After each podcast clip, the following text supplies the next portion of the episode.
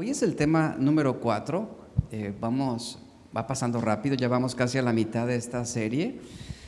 Y el título de este mensaje es Conociendo la mente.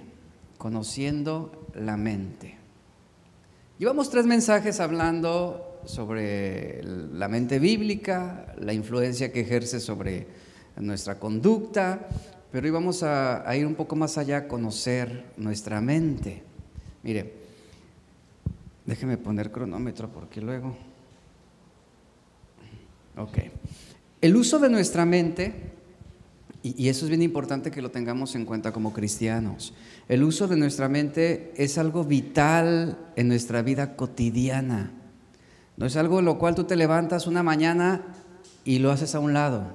No, desde que tú despiertas, tú comienzas a generar pensamientos, planes, y hablando sobre el uso de nuestra mente, de que es algo vital en nuestra vida diaria, ¿por qué es vital en nuestra vida diaria? Porque tú no necesitas solo preocuparte por pensar bien en el ámbito religioso, sino que todos nosotros necesitamos pensar correcta y bíblicamente no solo en lo que corresponde a la vida diaria, a la vida cotidiana, eh, no solo lo que corresponde, por ejemplo, al matrimonio, a la familia, sino el, el pensar correctamente y bíblicamente es algo que corresponde a todas las áreas de nuestra vida, todas las áreas, aún en cuanto al ámbito del entretenimiento, porque todas nuestras acciones, toda nuestra forma de conducta es precedida por pensamientos que nos llevarán inevitablemente a tomar decisiones. Y cada decisión, cada decisión inevitablemente ha determinado la vida que tienes hoy. Escucha esto. Si la vida que tienes hoy no te gusta, es consecuencia de las decisiones que tú tomaste en el pasado. Son consecuencias. Y cada vez que vamos a tomar una decisión, ¿qué sucede en nuestra mente? La mente realiza una ecuación para sacar un resultado. Ese cálculo se basa en las probabilidades que existen de recompensa por lo que te costaría conseguir tal o cual cosa. Racionalmente se puede saber que es mejor una opción que otra. Tenemos el sentido común. Pero hay una parte en el ser humano, una parte de nosotros, que es más emocional que racional. ¿Qué significa esto? Que tristemente en la mayoría de nuestras decisiones nos dejamos llevar por lo que siento que es mejor que por lo que creo que es mejor. Y es así como somos impulsados más emocionalmente en obtener ese deseo, esa recompensa inmediata y placentera. Te lo voy a ilustrar con este ejemplo. Supongamos que el día de hoy, después de la reunión, obviamente todos hacemos planes para ir a comer. Tú tendrás que elegir una comida para consumir esta tarde. Tienes dos opciones por delante. Una es un combo de, un combo de hamburguesa con papas fritas que tú vas a obtener en menos de cinco minutos. Tú vas a McDonald's, Car Juniors, Burger King, y en cinco minutos tú tienes tu combo completo. Esa es una opción. La otra opción es una comida saludable. ¿Qué va a implicar una comida saludable en la tarde de, de, este domingo? Implicará que tú tienes que ir al mercado. O tienes que ir al súper a buscar los vegetales, las verduras, la carne, los cereales. Pero no termina ahí. Tienes que ir a tu casa Obviamente ya tienes hambre. Llegas a tu casa y tienes que trabajar en preparar un alimento saludable. ¿Sabes qué sucede en la mayoría de nosotros? Muchos vamos a optar por la alternativa menos saludable. ¿Por qué? ¿Por qué? Porque somos impulsados más por lo emocional que por lo racional. ¿Por qué? Porque el hambre y la satisfacción inmediata son los motivos que van a impulsar la toma de una decisión entre un combo de hamburguesa o una comida saludable. Eso es lo que te va a impulsar. Aun cuántas veces no hemos dicho, sé que no es sano, sé que me hace daño, sé que me lo prohibió el doctor, pero tengo hambre. Y tengo que comer algo. ¿Por qué tomamos decisiones así? Porque hay un placer inmediato y es por eso que se nos facilitan la toma de malas decisiones. Pero después de una mala decisión o después de comer algo que no deberías comer, ¿qué viene? El remordimiento. ¿Por qué lo hice? Ahora tengo que hacer ejercicio toda la semana para bajar esas calorías. Viene el remordimiento. Y muchas de nuestras decisiones se basan sobre pensamientos que buscan placeres inmediatos. Por eso estamos como estamos y vivimos como vivimos. Es por ese motivo que la vida de muchos no es satisfactoria. Y esto se debe precisamente a esas malas decisiones en busca de placeres inmediatos. En experiencias que brindan un placer rápido, pero temporal y no un gozo eterno. Tomar una buena decisión, ¿dónde empieza? Empieza con un proceso de razonamiento. Es decir, tú tomas decisiones sobre lo que tú estás pensando, sobre esa ecuación que tu mente ya elaboró, sobre ese razonamiento que ya se manifestó. Una buena decisión empieza con ese proceso de pensamientos, de razonamientos que son constantes y focalizados en lo que tú sientes o crees que es mejor. Y esto va a implicar una acción. Las buenas decisiones te permitirán vivir mejor. Eso es un principio bíblico. Si tú tomas buenas decisiones, serás feliz. Si tú tomas buenas decisiones, te irá bien. Si tomas buenas decisiones serás prosperado. Muchos cristianos en su ignorancia oran, Señor, prospérame. Y eres toda una ráfaga de malas decisiones todos los días. La prosperidad viene de la toma de buenas decisiones. Es lo que nos va a permitir vivir mejor. La vida de muchos cristianos en la actualidad es frustrada. No por las tribulaciones, no por los problemas, no por las angustias en esta tierra, sino por las consecuencias de sus malas decisiones. Una realidad es que muchas de las frustraciones que sufrimos con nosotros mismos se deben en no poder usar nuestra propia mente para razonar las consecuencias de una mala decisión. Y de esa manera ejercer dominio propio sobre nuestras emociones y también ser determinados para saber decir no. ¿Cuántos saben aquí decir no a lo malo? No a la tentación. Es lo que necesitamos, la determinación para decir no a malas amistades, no a ese entretenimiento inmoral.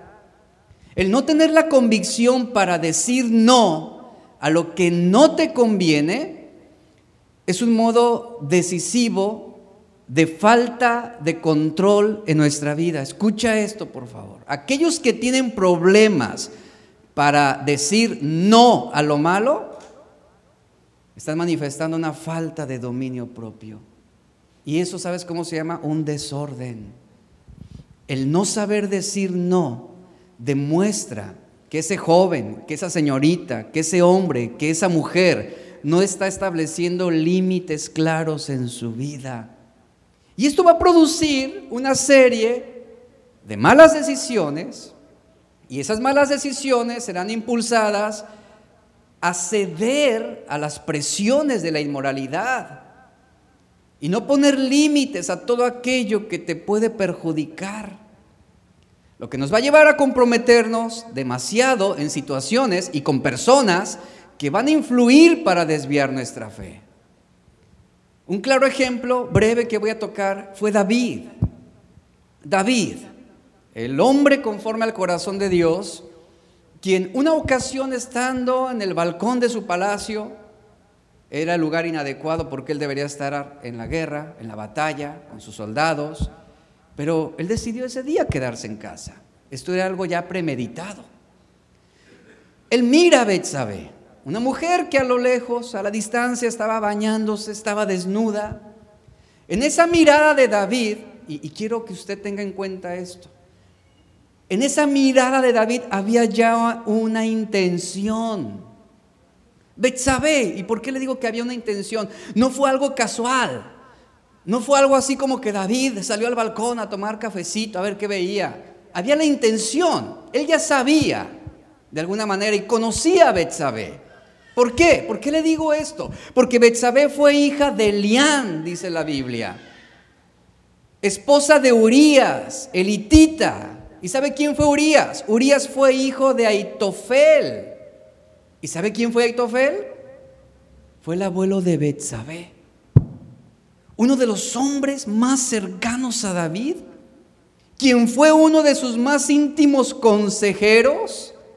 Aitofel fue conocido por su sabiduría, por su habilidad para dar buenos consejos. Y David, sabiendo que Betsabé era nieta de ese gran hombre, quien le fue leal mucho tiempo, David traiciona a Itofel al tomar sexualmente a Betsabé. Y no solo eso, sino que David recurrió a asesinar al yerno de Aitofel, Urías, para después tomarla como una esposa más. Y dice la Biblia que con el tiempo Aitofel viendo el daño y la deshonra que David como rey había hecho contra su familia, esto fue uno de los motivos que pudieron justificar el que Aitofel se uniera a la rebelión de Absalón en contra de David.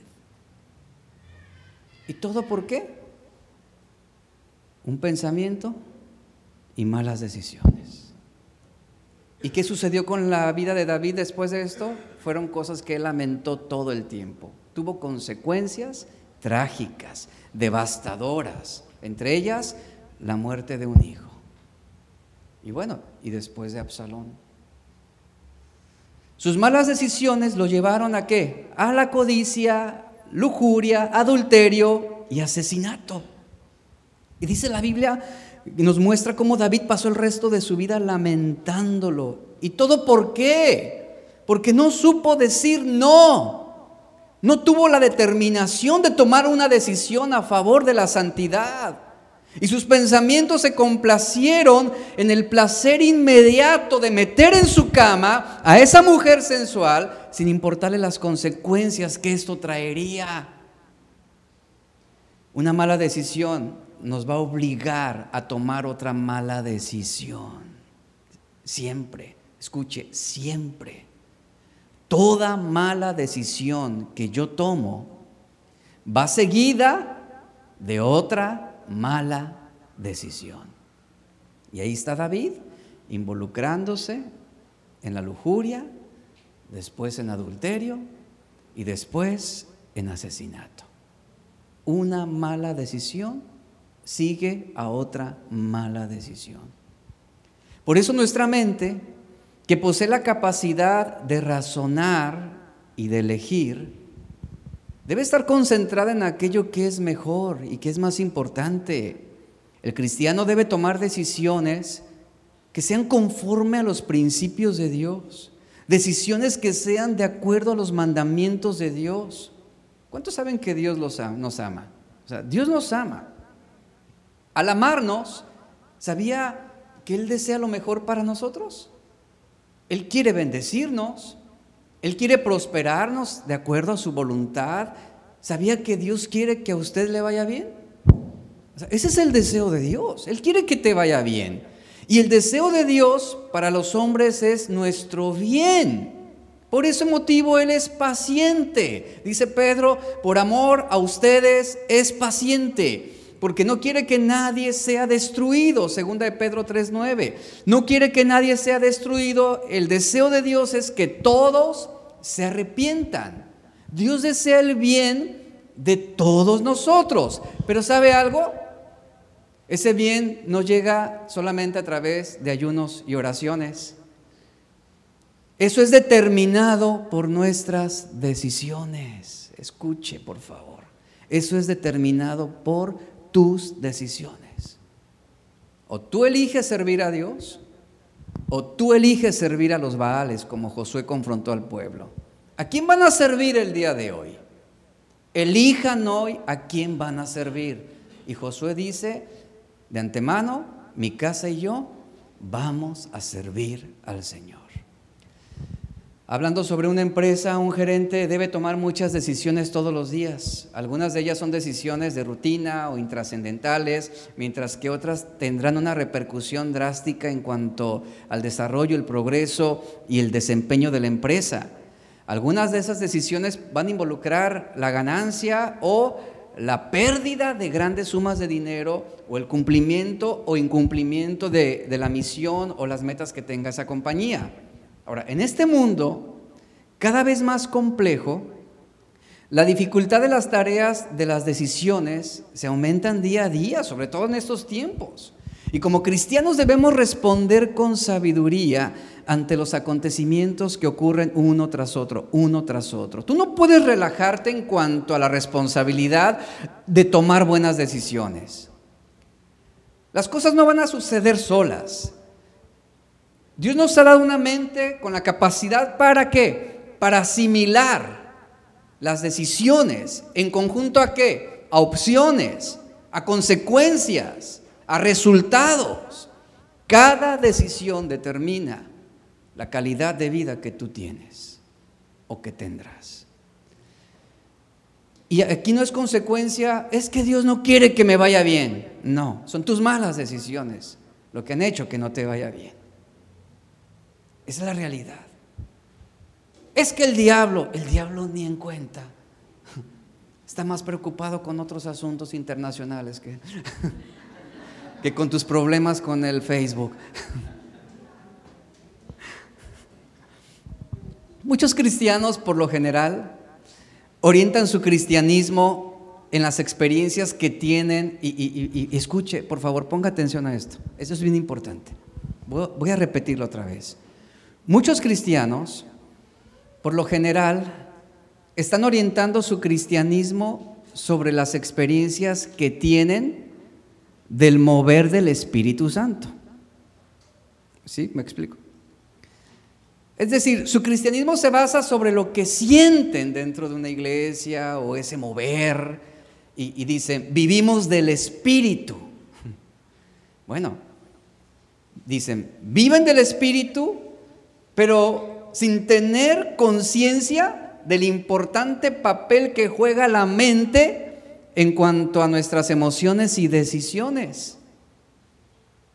O sea, viven del espíritu, sienten el espíritu, pero no son, son racionales en cuanto a decisiones a favor de la santidad, de la consagración. Ahora, hablando sobre la mente, Dios colocó en el hombre este poderoso, voy a llamarlo órgano, este poderoso órgano para su desarrollo y crecimiento espiritual e intelectual. Porque el deseo de Dios no es solamente que crezcamos espiritualmente y que seamos ignorantes intelectualmente. Él nos ha dado una mente con esa capacidad para desarrollar nuestra creatividad, para leer, para estudiar, para aprender más. Aprendemos para enseñar, enseñamos para edificar. Como lo dice Proverbios 14, 12, hay camino que al hombre le parece derecho, pero su fin es camino de muerte. Y esto, esto hace referencia al hombre que toma malas decisiones, al hombre necio. El Salmo 119, versos 104, 105 dice, de tus mandamientos he adquirido inteligencia. Esa inteligencia, ¿a qué se refiere? A la capacidad para razonar correctamente, bíblicamente. De, de tus mandamientos ha adquirido inteligencia, dice, por tanto, vea lo que dice el salmista, ese conocimiento, ese razonamiento impulsado por principios bíblicos, me han hecho aborrecer todo camino de mentira, dice el salmista. Y luego viene el verso 105, lámpara es a mis pies tu palabra y lumbrera mi camino. Proverbios 3, 5 al 6 dice, confía en el Señor con todo tu corazón, no dependas de tu propio entendimiento. Esto hace referencia a esa mente fuera de los principios de Dios, alejada, apartada de los mandamientos de Dios. Confía en el Señor con todo tu corazón, no dependas de tu inteligencia, no dependas de tu sabiduría humana, busca su voluntad en todo lo que hagas y Él te mostrará cuál camino debes tomar. Es decir, esos principios, esa mente que es llena de la palabra de Dios facilitará nuestras buenas decisiones. Fue a través de nuestra mente, fue a través de este órgano que Adán, por ejemplo, él tuvo la capacidad de administrar el jardín, tuvo la capacidad de ponerle nombre a todos los animales de acuerdo a la Biblia. Fue a través de la mente que se han construido grandes ciudades, grandes compañías, grandes empresas. A través de la mente eh, se han hecho grandes descubrimientos científicos, tecnológicos, sociales, económicos, que han transformado el desarrollo del hombre. Pero también a través de este órgano, a través de la mente, se han tomado las peores decisiones que han traído mucho dolor en el mundo, como por ejemplo suicidios, asesinatos, guerras, adulterios, mentiras, robos, fraudes, secuestros, corrupción, divisiones, etc. La palabra mente es un término tanto psicológico como fisiológico. Es decir, la mente es el órgano del hombre que está equipado para que el ser humano tenga la capacidad para pensar, imaginar, conocer, recordar y entender. Pensar, imaginar, conocer, recordar y entender. En el mundo, el 70% de las personas creen que la mente es el funcionamiento del cerebro. Pero de acuerdo a la terminología hebrea, la mente es el centro del hombre que unifica el espíritu, el alma y el cuerpo. Esto explica la razón del por qué la mayoría de las traducciones de la Biblia o las traducciones de palabras como por ejemplo mente, entendimiento o corazón son sinónimos. Muchas veces la palabra corazón está haciendo referencia a la mente. Y tanto ese uso de palabras de mente, entendimiento, corazón, en el hebreo se resume en una sola palabra que es la palabra leb, le-e-b, le-e-b, leb. Lo que significa esto, que la mente es lo que se interpone entre el espíritu, entre el corazón y la voluntad. Eso es muy interesante. La primera vez que aparece la palabra leb en la Biblia es en relación con los seres humanos. Esto en Génesis 6.5 donde dice, y vio Jehová que la maldad de todos los hombres era mucha en la tierra y que todo designio, designio, ahí está la palabra leb, que involucra, involucra mente, pero también involucra voluntad y deseo. Que el designio, es decir, la intención, el propósito, era de ellos de continuo solamente hacia el mal, es decir, una mente inclinada en sus pensamientos, en sus deseos, únicamente hacia qué? Hacia lo malo.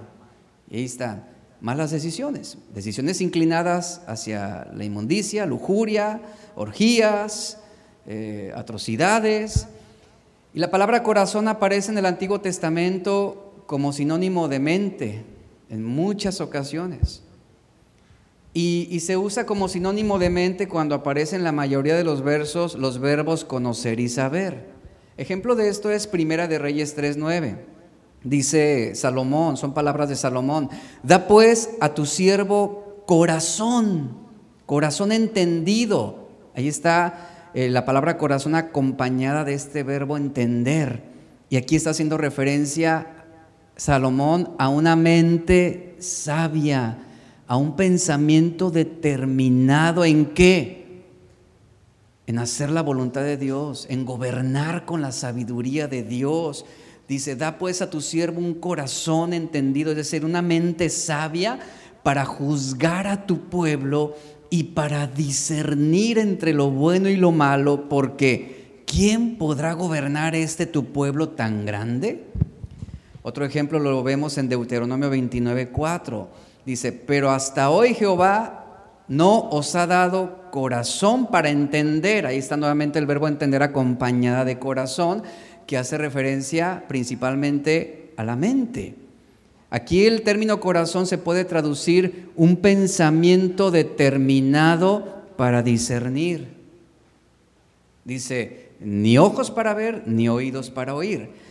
La Biblia enfatiza este vocablo en una innumerable cantidad de ocasiones. Por ejemplo, Proverbios 4:23 nos dice, por sobre todas las cosas, cuida que, y aquí viene la palabra hebrea lep.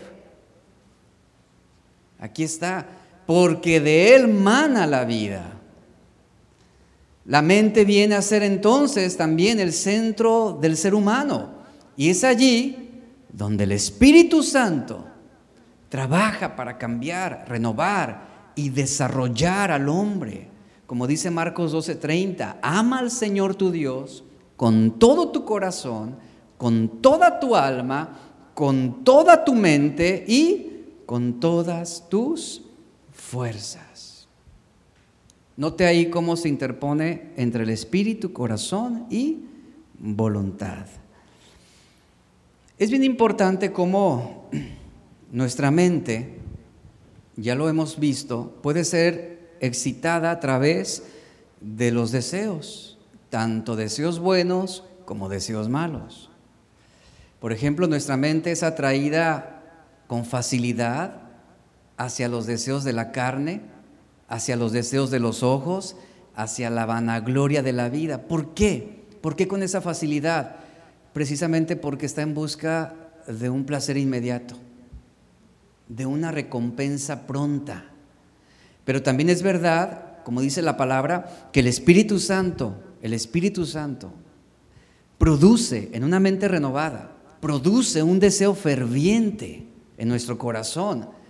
Cuando desea hacer algo en nuestras vidas, cuando desea orientarnos, cuando desea eh, redarguirnos, cuando desea corregirnos. Filipenses 2.13 dice en la versión eh, en la NBI dice, pues Dios es quien produce en ustedes tanto el querer como el hacer. El querer dónde surge? En lo que la mente ha determinado, el deseo. El hacer se genera precisamente en la voluntad. Aquí está relacionando tanto lo que pienso como lo que decido. Lo que desarrollo en mi pensamiento como lo que como el ejercicio de lo que hago tanto el querer como el hacer, dice, para que se cumpla su buena voluntad. Y aquí, el querer, que menciona aquí Pablo en Filipenses 2.13, no es otra cosa que el deseo de hacer la voluntad de Dios. Pero el cristiano tiene que ir más allá de un deseo, tiene que obedecer la palabra de Dios. Por lo tanto, es alguien que piensa diferente. Y alguien que piensa bíblicamente tendrá una vida transformada. Salmo 37, 4 es otro ejemplo. Deleítate en el Señor. ¿Sabes? Ese deleite a qué se refiere? A ese deleite en nuestra mente y en nuestro corazón. Deleítate en el Señor y Él te concederá los deseos de tu corazón. Ahí está la palabra nuevamente, lev. El Salmo 145, 19 dice, Él cumple los deseos de quienes le temen, atiende a su clamor y lo salva. Una mente en conformidad a la voluntad de Dios será una mente que verá cumplidos los deseos de Dios. Una mente el cual Dios concederá esos deseos, esos anhelos. Hemos hablado ya sobre lo que es la mente y yo quiero brevemente conceptualizar ahora las capacidades que tiene nuestra mente de acuerdo a ese diseño de Dios. Número uno, una de las capacidades que tiene nuestra mente son los pensamientos. Los pensamientos. ¿Qué son los pensamientos? Los pensamientos es la facultad que tiene toda persona, todo hombre, para formar y relacionar ideas en la mente. También podemos decir que un pensamiento o los pensamientos son el conjunto de ideas propias o en colectividad, es decir, en grupo, esto, por consecuencia, ese pensamiento lo que hace es impulsar a la acción, genera el efecto eh, de un pensamiento con intención. La palabra pensar tiene que ver con examinar algo en la mente antes de tomar una decisión o de dar una solución a una determinada situación o conflicto. Un pensamiento es también concebir un plan, tener una opinión sobre algo o sobre alguien. Y eso es algo que nuestra mente genera todos los días, tanto para lo bueno como para lo malo. ¿A qué se le llaman pensamientos? Mire, pensamientos son todos nuestros afectos, deseos, planes y propósitos que son estimulados por nuestra mente. Eso es un pensamiento. Hay afectos buenos, hay deseos buenos, hay planes buenos, hay propósitos buenos. Y eso se estimula por nuestra mente.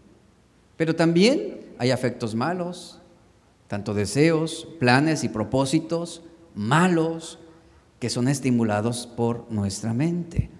Y nunca, nunca sucede un pensamiento sin antes estimular alguna emoción, como por ejemplo alguna emoción de tristeza, de ansiedad, de avaricia, de codicia, de gozo o de esperanza. La palabra pensar en el hebreo es la palabra hashab, así se escribe en, esa terminología, que también incluye las palabras idear, proponer, planificar, estimar, imaginar, imputar. En el hebreo es lo que significa pensar. El ejemplo de esas palabras las podemos encontrar en varios versículos. Por ejemplo, el sacerdote Elí pensó, es decir, él estimó que Ana estaba ebria. Aquí tiene un uso en 1 Samuel 1.13. Las palabras en griego para pensar son muchas, pero aquí solamente quiero enfocarme en esta hashab y otra que se llama doqueo. La palabra doqueo en hebreo, que hace referencia a pensamiento, significa suponer y formar una opinión en la mente que puede ser correcta o incorrecta. A eso se refiere que a veces suponemos cosas o consideramos cosas o de alguna manera nos mentalizamos de una cierta manera para bien o para mal o también un pensamiento puede premeditar o preparar algo de antemano antes de nosotros ejecutar la acción. La Biblia dice que a través de la mente es como se afirman las convicciones. Una convicción es algo fuertemente adherido a un sistema de creencias. La gente dice, es que yo no puedo actuar en contra de mis convicciones. Lo que en realidad está diciendo es, yo no puedo tomar una decisión que vaya en contra de mis propios ideales, de mis creencias, de mis principios, de mi ideología.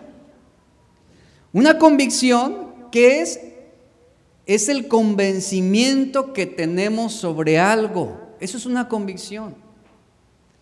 Quienes tienen convicciones poseen razones o creencias que definen una clase de comportamiento. Aún esto lo podemos ver en las distintas religiones del mundo. Tienen sus propias convicciones sobre cómo debe ser, por ejemplo, Dios adorado o cómo se le debe servir a Dios. Y la convicción, eso es bien importante. O sea, la convicción en sí no es fe. Eso no es fe. Pero la fe, la fe se demuestra mediante nuestras convicciones. Un ejemplo es Hebreos 11.1 que nos dice, es pues la fe La certeza de lo que se espera, dice, la convicción de lo que no se ve. Dice Hebreos 11:8, es esta convicción que llevó a Abraham a obedecer y salir sin saber a dónde iba. La fe es algo que viene de Dios, pero la convicción es lo que nos impulsa a la obediencia de nuestros ideales, de nuestras creencias. Abraham tenía esa convicción. Él por fe, ¿qué hizo? Confió en Dios en que Dios lo cuidaría, le proveería, lo dirigiría, lo guiaría. Y en esa fe Abraham ejerció la convicción, esa confianza en Dios, y fue por eso que en esa convicción él obedeció a Dios. Noé también, como ejemplo, él obedeció a Dios, tenía la convicción.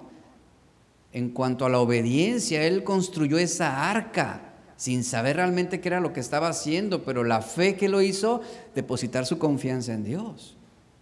Entonces, el tener esa convicción es bien importante. ¿Por qué? Porque en la vida, en este mundo, debemos tener convicción de que Dios es bueno, convicción de que Dios es misericordioso, convicción de que Dios permite lo mejor para quienes le aman.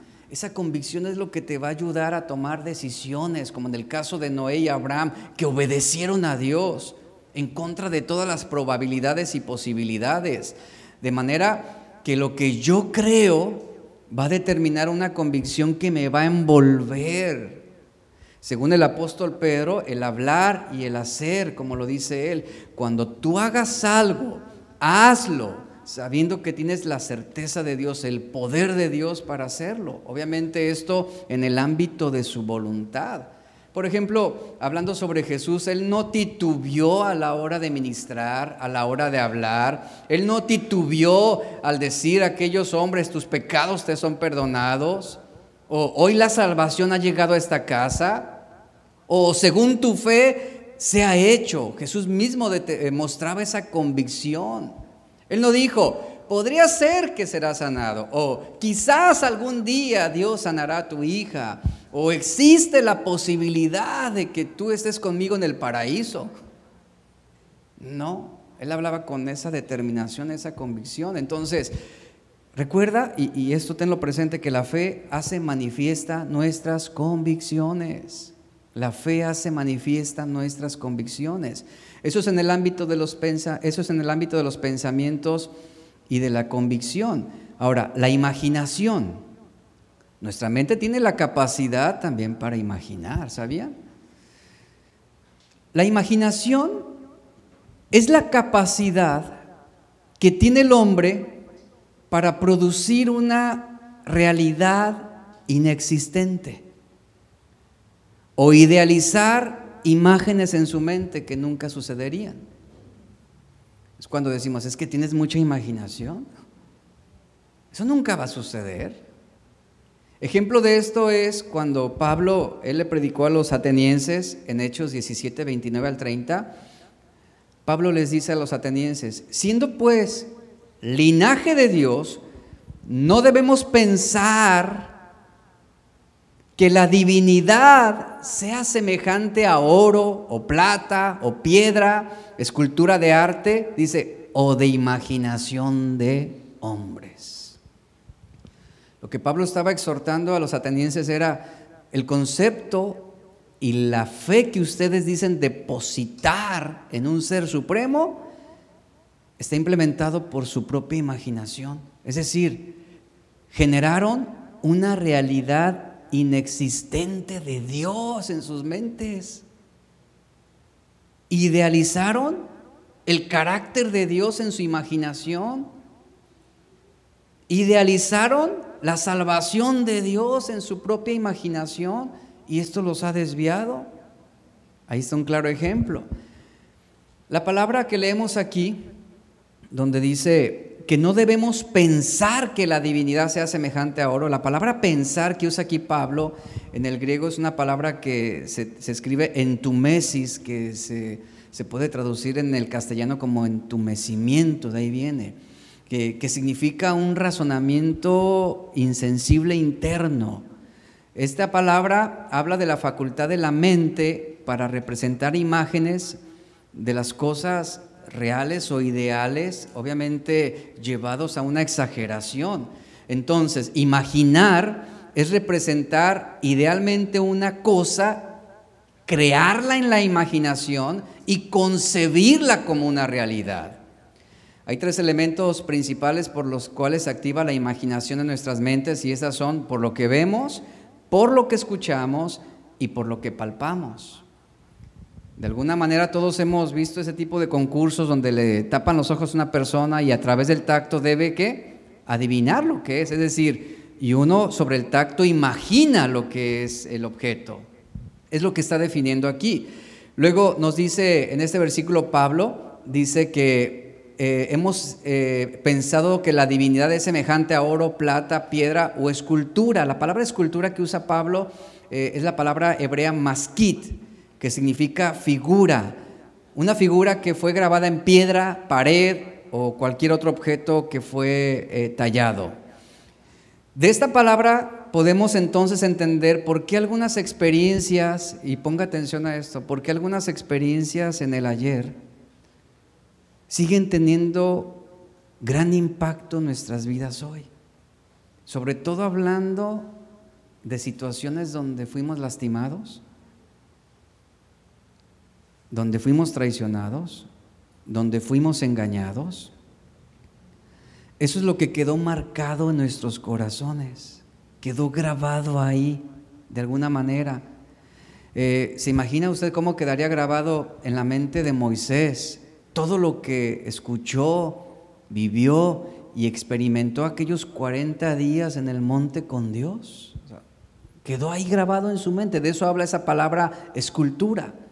Por otra parte, tenemos también que decir que muchos hombres en Israel, así como Moisés usó su imaginación para bien, muchos hombres en Israel usaron mal su imaginación, por lo cual, dice la Biblia, fueron desechados por Dios.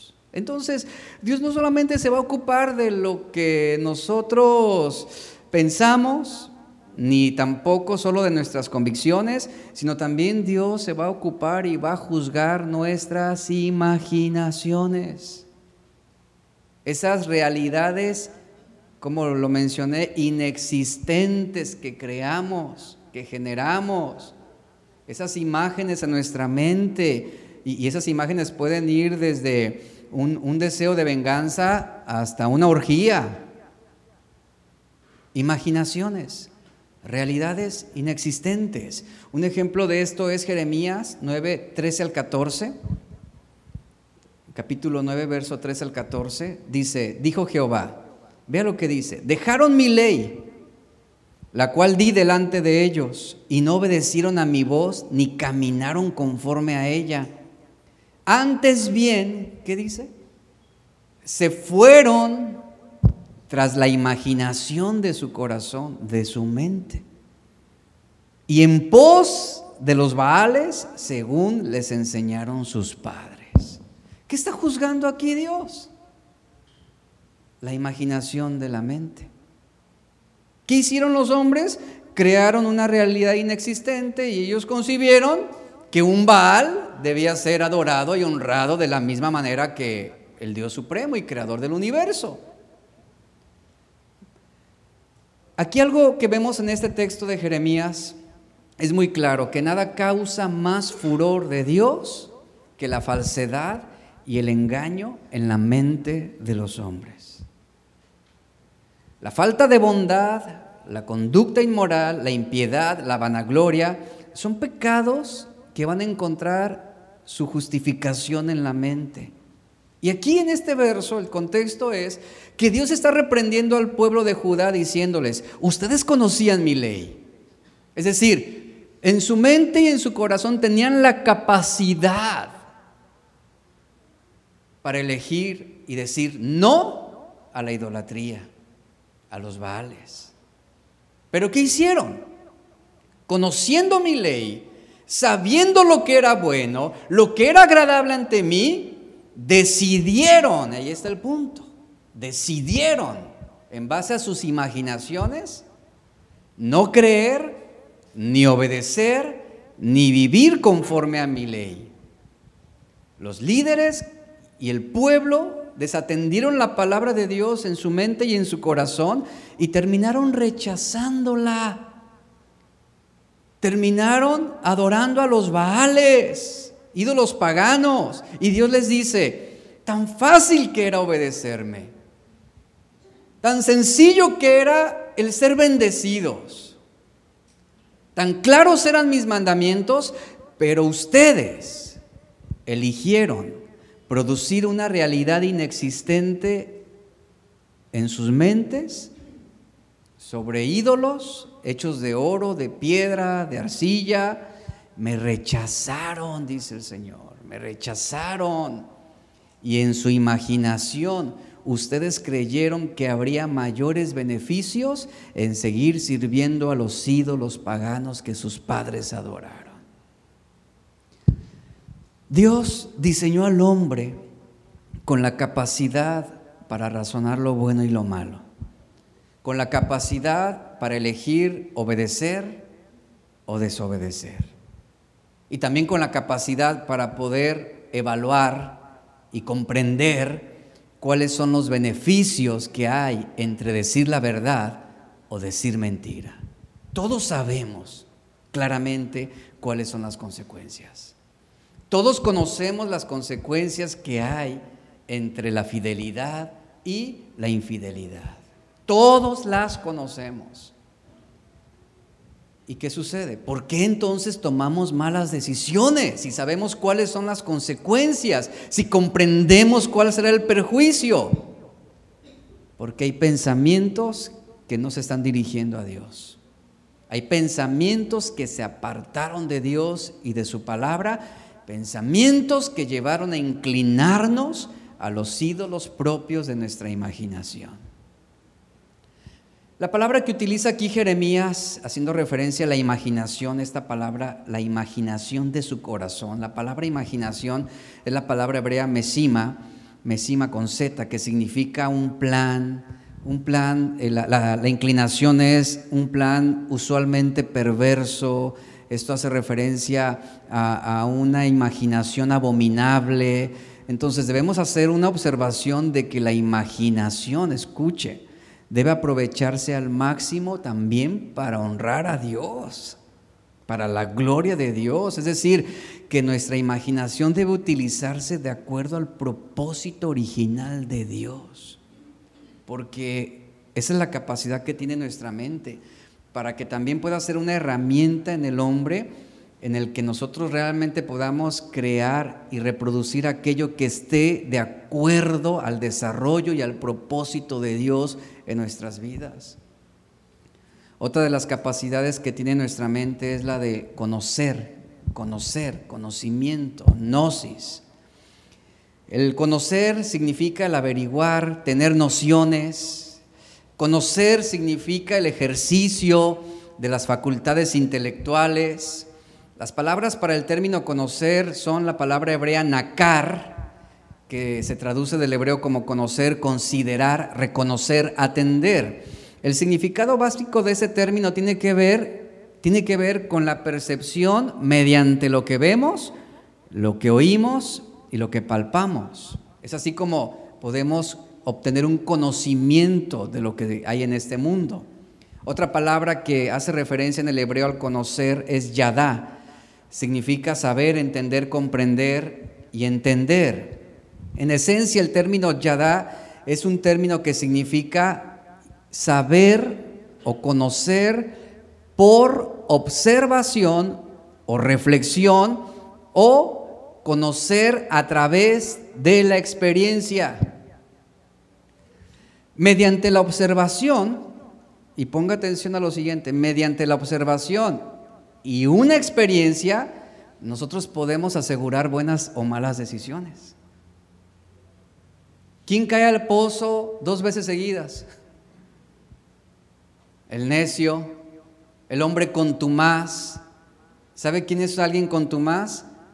Alguien que reincide una y otra y otra vez y tropieza con la misma piedra. Eso ya es necedad.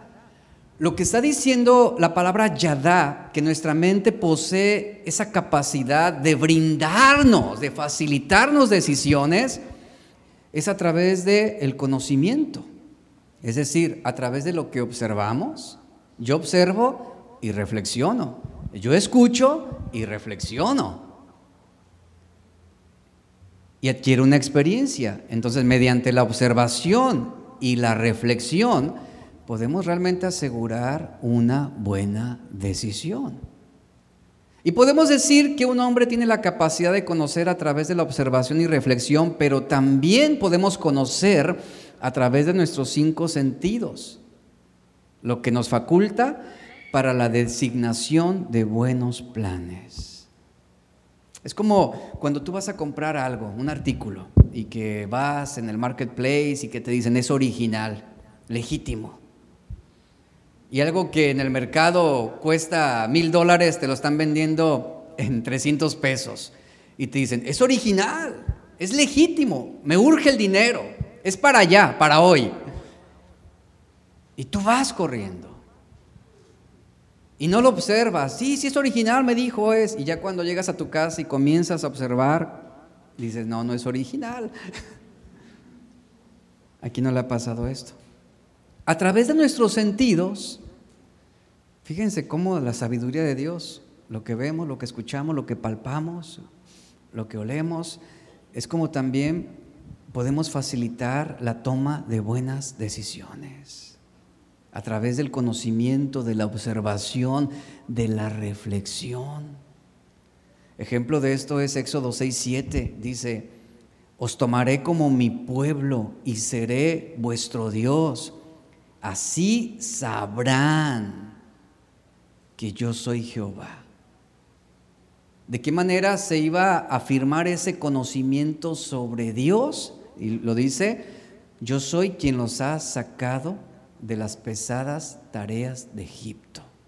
El Señor que estaba diciéndoles, reflexionen, yo los he liberado de la esclavitud. Yo estoy con ustedes, los voy a sostener, los voy a liberar. Entonces, el pueblo de Israel, ¿qué debía hacer? Conocer a Dios a través de qué? de lo que veía, de lo que conocía de Dios, de la observación de lo que el Señor estaba haciendo, de esa liberación que le estaba dando al pueblo. Y a través de esa observación de las maravillas de Dios, como lo fueron las diez plagas en Egipto para liberarlos, era la observación de esas maravillas de Dios manifestándose en Egipto para su liberación, donde el pueblo de Israel podía asegurar una buena decisión de amar a Dios y obedecer a Dios.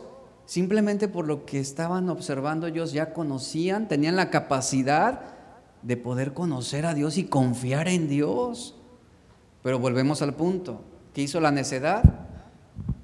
Los llevó una y otra vez a la rebelión y la desobediencia, a tal grado que esa primera generación que salió de Egipto, todos ellos murieron en el desierto por su necedad. Otra capacidad que tiene nuestra mente es la de recordar, recordar. Eh, ¿Qué es recordar? Recordar es traer algo a nuestra memoria, tener presente una cosa del pasado, tanto para bien como para mal. Un recuerdo puede ser usado para bendecir o para maldecir. Un recuerdo puede ser utilizado para sanar o para seguir lastimando. Sobre todo en el matrimonio. Se recurren a esta capacidad de la mente de recordar para estarse lastimando. Nunca olvidaré lo que tú me hiciste, nunca podré volver a confiar en ti, nunca podré amarte ya. Por esto, por aquello. Entonces, esa capacidad que tiene nuestra mente de recordar puede ser usada tanto para lo bueno como para lo malo. Y, muchas veces recurrimos a nuestros recuerdos para flagelarnos. ¿Sí se entiende la, la analogía? Estarnos flagelando una y otra y otra y otra vez. Y para flagelar a otros. La palabra en hebreo del término recordar es la palabra sacar con cada kilo, que significa recordar, pensar y mencionar. Note e, ese proceso, ese proceso. Recuerdo, lo vuelvo a reevaluar en mi mente y ahora lo hablo, lo vuelvo a decir. Oye, pero eso fue algo que ya arreglamos hace 20 años. Ah, pero todavía lo traigo aquí. Ahí está. Pensar, recordar, perdón, recordar, pensar y nuevamente mencionarlo, traerlo al presente para abrir la herida. Digo, lo, estoy planteando en un, en, un, en un lado negativo. Y esta palabra es más que acordarse. ¿Sabe qué significa la palabra recordar? En el original, en el hebreo, significa guardar en la mente. Eso es un recuerdo, algo que se guarda en la mente. ¿Con qué fin? Con el fin de en algún momento poderlo comunicar.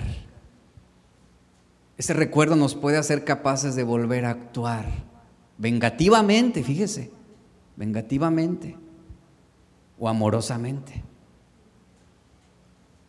Nos puede volver a hacer actuar con odio o con misericordia. ¿Recuerda esas 70 veces 7 que Pedro tenía que perdonar? El recuerdo va a estar en tu mente, pero ¿qué vas a hacer con él? ¿Cómo lo vas a manejar? Esa herida en tu recuerdo la vas a manejar para recriminar o para perdonar. Al pueblo de Israel muchas veces Dios le ordenó que utilizaran su capacidad para recordar. Dios apelaba a los recuerdos del pueblo de Israel, pero ¿con qué propósito? Para que ellos lo emplearan en aquellas experiencias que ellos habían tenido en cuanto a sus maravillas, sus prodigios. Por eso una y otra vez Dios les recuerda acerca de ese maná que Él proveyó en el desierto, esa fuente de agua que proveía y quitaba su sed. Era un recuerdo constante en el pueblo de Israel. Y Dios una y otra vez le decía al pueblo, recuerden, yo estuve con ustedes, yo los sustenté con maná en el desierto, les di agua cuando tenían sed, nunca nada les faltó, aún dispuse de cuervos, de alimento, de aves, para que proveyeran su necesidad. Entonces ese recuerdo, el Señor apelaba para, en esa capacidad del pueblo de Israel para recordar, para que vieran lo misericordioso, lo bondadoso y lo generoso que Dios había sido de una manera extraordinaria. Ejemplo de esto es Éxodo 13:3, donde Moisés dice al pueblo, tened memoria de este día, es decir, manténgalo en su recuerdo, en el cual les dice, habéis salido de Egipto de la casa de servidumbre, pues Jehová los ha sacado de aquí con mano fuerte. Después en, el Salmo 105, verso 4 al 5 dice, buscad a Jehová y su poder, buscad siempre su rostro. ¿Y qué dice el verso 5? Acuérdense, ténganlo aquí presente, recuerden de las maravillas que Él ha hecho, de sus prodigios y de los juicios de su boca. Entonces esta capacidad de la mente de recordar, debemos usarla para qué? Para tener presente las maravillas de Dios. Todo el tiempo, todo el tiempo. Que tu mente esté llena de esos recuerdos donde tú recibiste misericordia, donde tú fuiste perdonado, donde viste la bondad y las maravillas de Dios. Y la siguiente facultad que tiene nuestra mente es la de entender. Recordar, entender, ahora es entender. El entendimiento es la facultad que tiene el hombre de comprender, comparar, juzgar cosas, deducir unas de otras. Eh, los verbos en hebreo para entendimiento es la palabra eh, sakal, así se escribe, sakal con S, y significa ser prudente, sabio, prestar atención, usar el sentido común,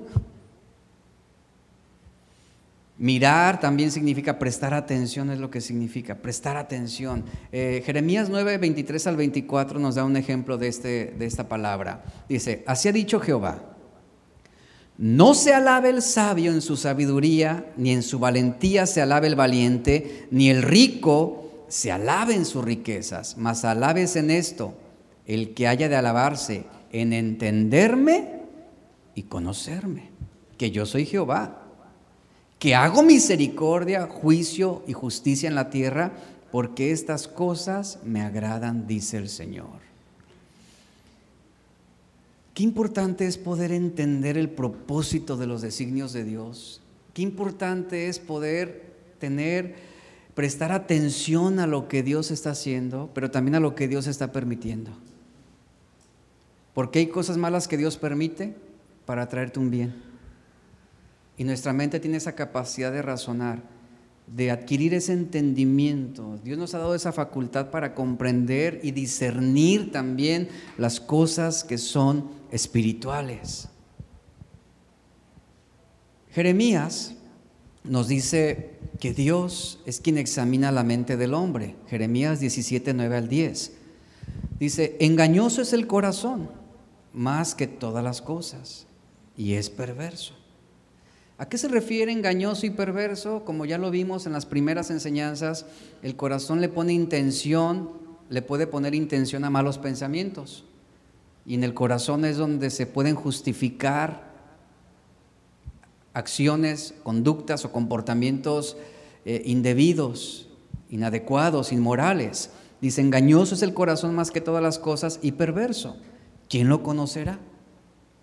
Un pensamiento entra a tu mente pero cuando se asienta tu corazón, ¿qué sucede? Si no hay control aquí, el corazón es perverso, es engañoso y ¿qué hará? Le dará intención a ese adulterio, intención a esa traición, intención a esa infidelidad.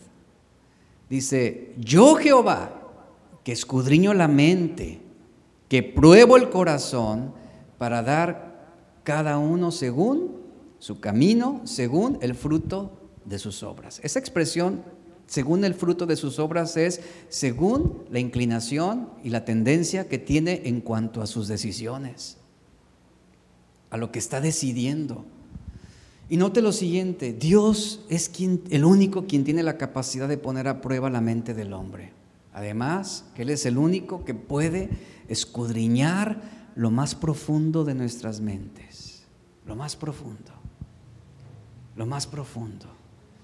Y dice el texto que Dios de acuerdo al resultado, Él va a emitir un juicio. Además, Él analiza las intenciones, Él analiza nuestros motivos. Entonces, dice Jeremías, Él al final Él va a recompensar y va a galardonar los buenos pensamientos y las buenas intenciones tanto en la mente y en el corazón. Él va a poner a prueba nuestro corazón, Él va a escudriñar nuestra mente también, va a penetrar hasta lo más profundo, va a examinar íntimamente, va a explorar eficazmente.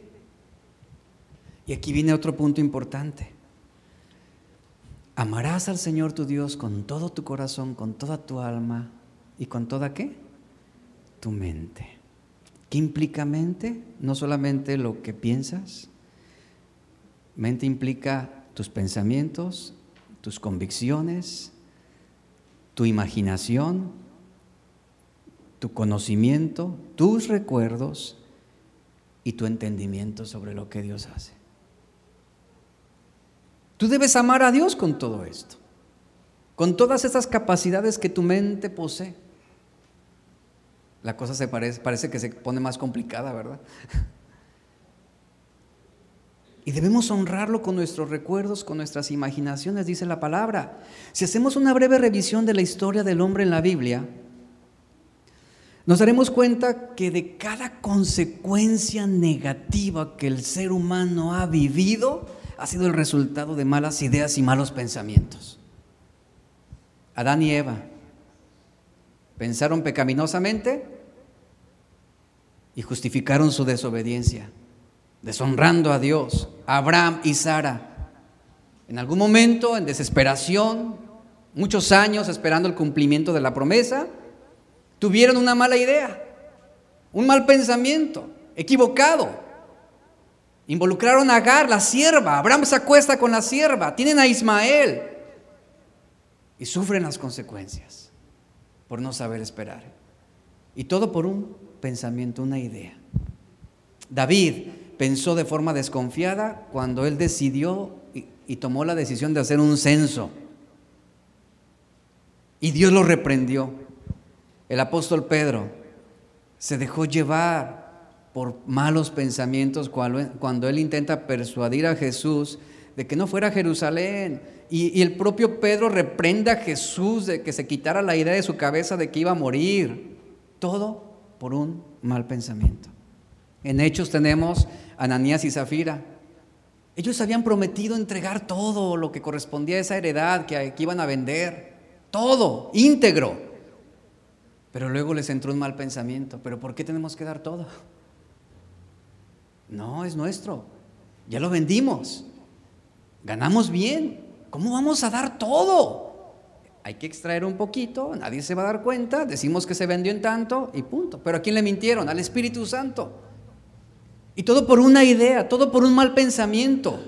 Y después de haber pensado cómo lucir bien ante los apóstoles, el Espíritu Santo trae revelación, expone lo que había en sus mentes y en sus corazones. ¿Y qué dice la Biblia? Pues usted conoce la historia.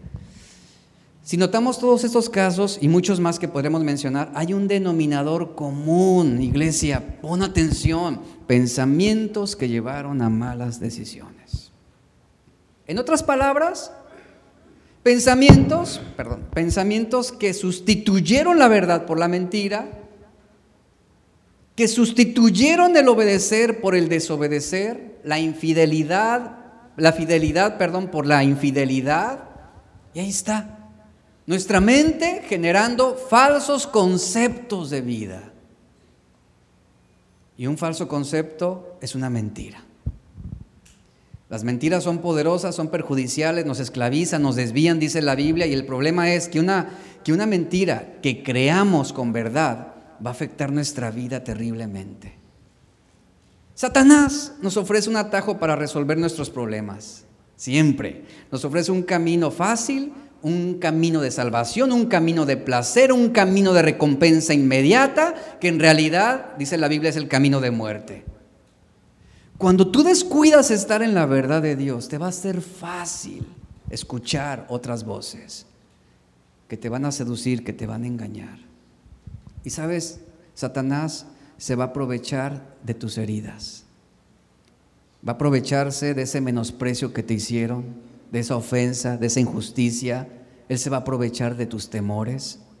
Él se va a aprovechar también de tus necesidades para persuadirte a tomar una mala decisión. Él se va a aprovechar de tus pasiones, se va a aprovechar de tu debilidad en la carne, se va a aprovechar de tantas cosas para engañarte. Santiago 1.14, ya estoy terminando, dice que cada uno somos tentados cuando de nuestra propia pasión somos atraídos y seducidos. Los ojos miran, la mente imagina y el corazón afirma una conducta. Y dice Santiago, entonces esa pasión, es decir, ese deseo, después que ha concebido, da luz el pecado y el pecado siendo consumado da luz la muerte. Santiago 1, 14 al 15. Y más adelante Santiago dice en el verso 16, 1.16, mis queridos hermanos, dice, no se engañen. No sean engañados. Ahora, ¿por qué Santiago lo dice de esta forma? Porque nuestra mente y nuestro corazón pueden ser vulnerables, porque van a responder a malas pasiones con facilidad. Van a responder ante deseos que se baten dentro de cada uno de nosotros y el enemigo sabe perfectamente cómo eres de débil en algunas áreas. Él conoce tu debilidad, Él conoce tu fragilidad, Él conoce tu sensibilidad. Y es donde Él introduce esos pensamientos. Y desde el Edén, como lo hemos visto, Satanás tiene una campaña de mentiras y de falsos conceptos. La Biblia dice que cuando Él habla, habla de su propia naturaleza, porque Él es mentiroso, Él es padre de mentira. ¿Y de qué se trató el mensaje de la semana pasada? Mentiras que decidimos creer. Y el problema del hombre opera sobre la base de la mentira desde el jardín del Edén hasta el día de hoy. Y la mentira es el resultado de la desobediencia. Y por la desobediencia el pecado entró en el mundo y con ella la muerte a todos los hombres.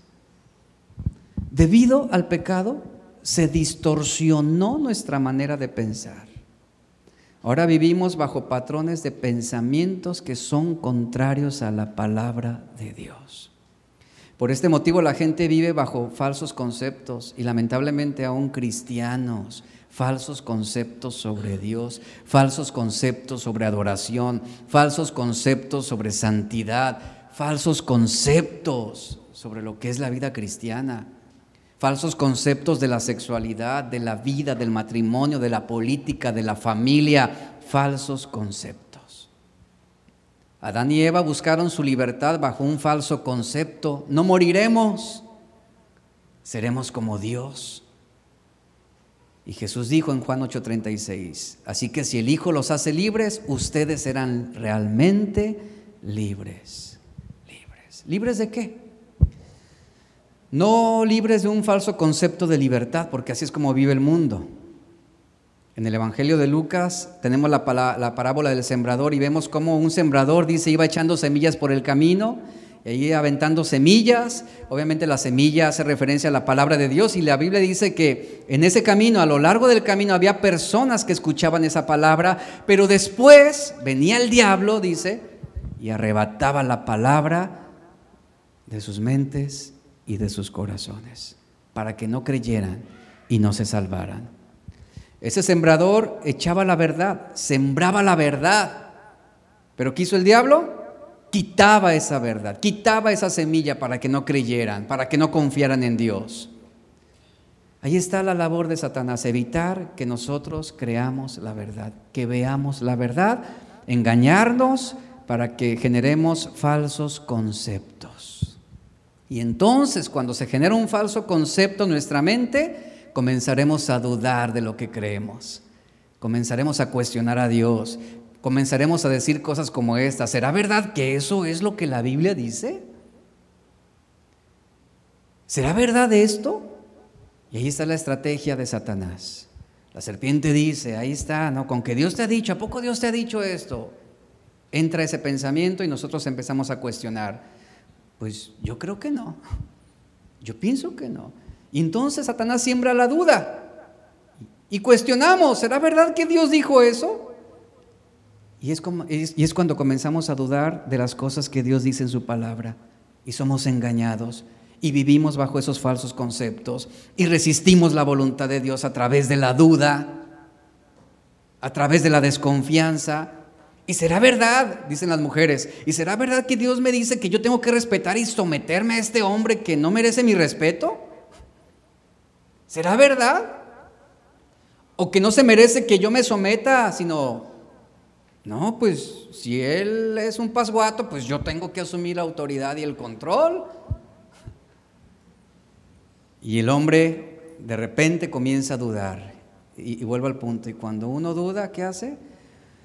Uno está resistiendo la voluntad de Dios. Y ahí está, ahora el hombre dudando, ¿será, ¿será verdad que Dios me ama? Eh, ¿Realmente Dios me ama? ¿Realmente Dios me ha llamado para ser cabeza de mi hogar? O los hombres también pueden dudar y comenzar a generar falsos conceptos de su rol. ¿Por qué yo debería tener a una sola mujer? No soy hombre de una. ¿Por qué? ¿O por qué debería ser fiel a mi esposa si ella no merece ser amada? Falsos conceptos. Y aquí están tantas ideas que muchos piensan que es lo que les da libertad, pero en realidad son falsos conceptos esclavizándonos, falsos pensamientos que nos están oprimiendo. Jesús dijo, conocerán la verdad y la verdad nos hará libres. Póngase de pie.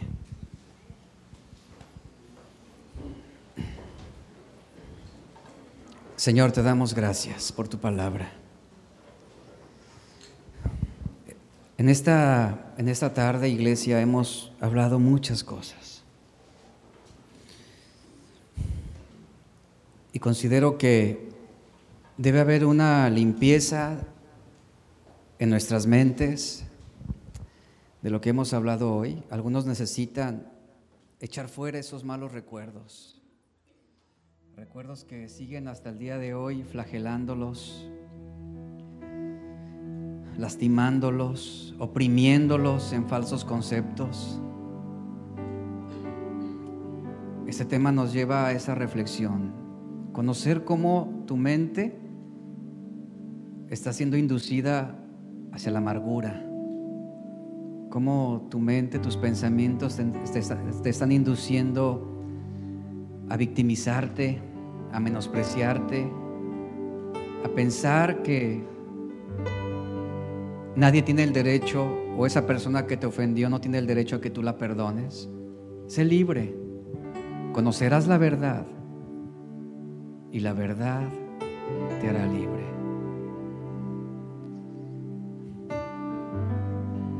Es un momento de ministración. Vamos a tomar un momento breve. El Señor quiere limpiarte. El Señor quiere renovarte, quiere restaurarte.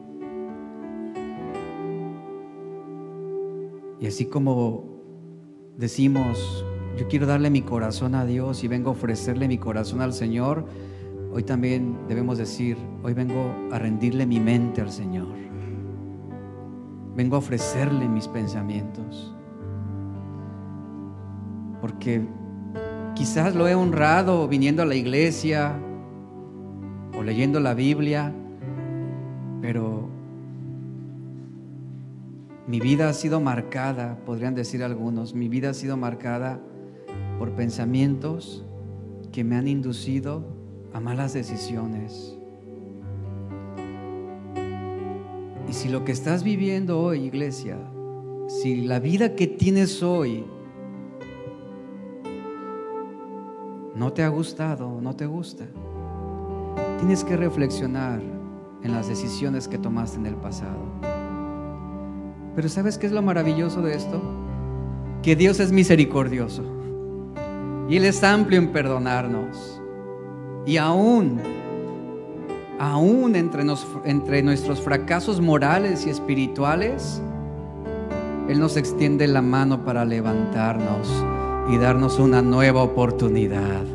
Él es nuestro Dios. Él es nuestro Padre. Yo quiero invitarte que levantes tus manos y que hagas de este canto una oración. Cántalo. Abre tus labios.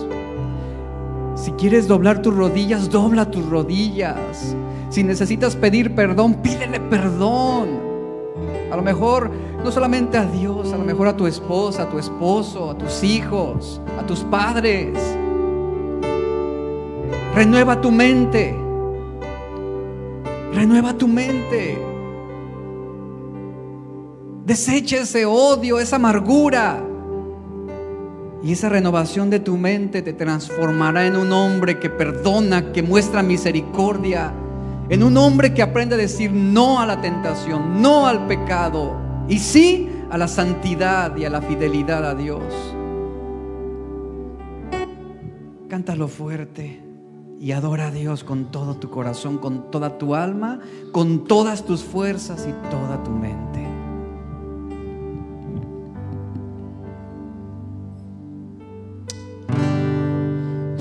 Acerco a miras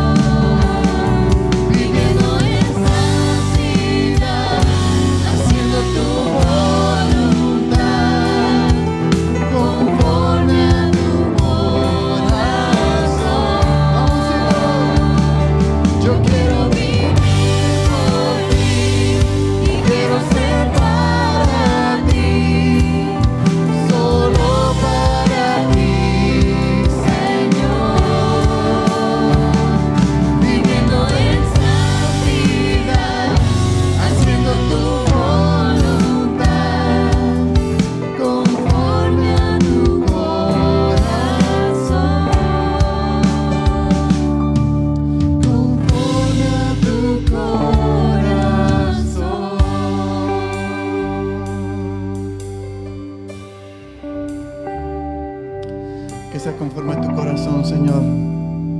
Solo para ti. Si puedes levantar una vez más tus manos y en tus palabras decirle al Señor, Señor, mis pensamientos han quedado expuestos el día de hoy y reconozco que te necesito. Reconozco, Señor, que te necesito.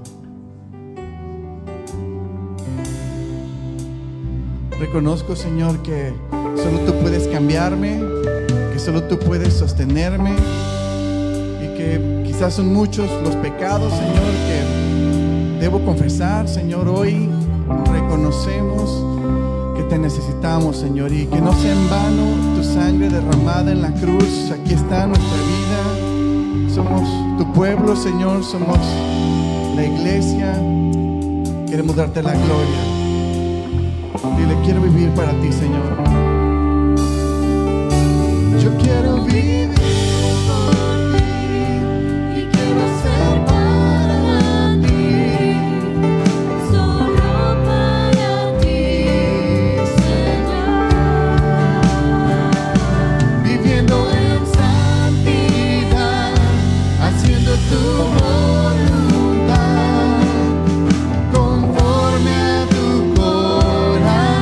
última vez dilo, yo quiero vivir, yo quiero vivir.